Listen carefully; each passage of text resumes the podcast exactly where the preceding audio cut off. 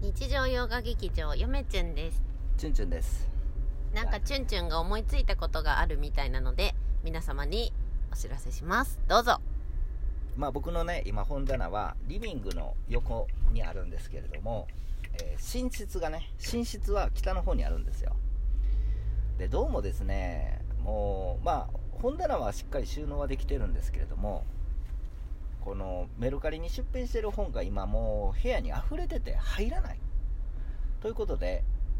研究室僕のね書斎をあの寝室の方に持っていこうかなと思いますイェイなんか一人で盛り上がってますいやなんかあのーずっと気になってたんですよなんか本が増えてって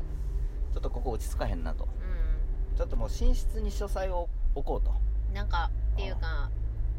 そもそもう調べたらんうんあんまり今の場所は寝室には向いてないらしいかった それは知らんかだったからねあなたさ、うんあの金縛りにあったり今の部屋うん嫁ちゃうんのね、あのうん嫁ちゃん金霊感ないんやけどな金縛りよく起こっててまあ僕は気のせいやと思ってるんですけどね私もそうやと思いたいうんんやけ僕はど、ぐっすり寝れてるんですけどチュンチュンがいない時に限って、う毎回誰かが私の上に乗ってくるそうそうそうんですよね知らない人がドアから入ってくきるんやろてドアから入って階段登ろうとも聞こえるしうん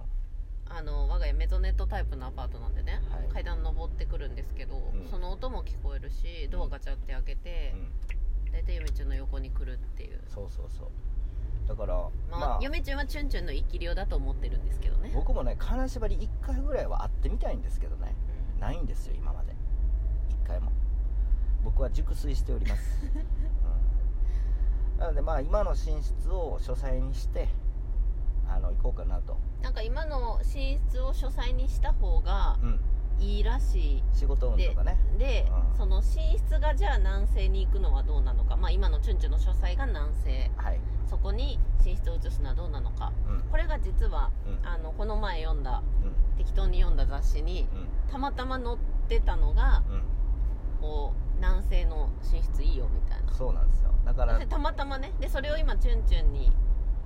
トレードしないって言われて部屋を、うなんかピンとつながってんはい、点と点が線にだから今週3連休あるじゃないですか、うん三3連休大移動ですねうんそうですね楽しみやわ俺もう新しい部ちょ屋っとにな引るっ越し感覚引っ越し感覚で家庭内引っ越し感そう覚本が増えるにつれて僕まあもう半年ぐらい前から寝室狙ってたんですよえここ本置きたいなって なんやったら両方もらおうかなとお思いおいっおいておいおいおいおいそうなんですよそうは問屋がおろしませんようんまあ今のね寝室に入ることによってその押し入れが大きくなるんで本のまあ売る本のねえーなんていうんですか量も1.5倍いや2.5倍になるかもしれない素晴らしいじゃないですかあーそんな感じでございますで珍しくですねこのラジオトークはえーっとなんつうのふと思いついて撮ったんでもう家に着いてしまいましたなので今回はねこんなに短いラジオトークになるとは思わなかったんですけれども まあちょっとまあすぐ報告したいなと思ってラジオ回してみましたよ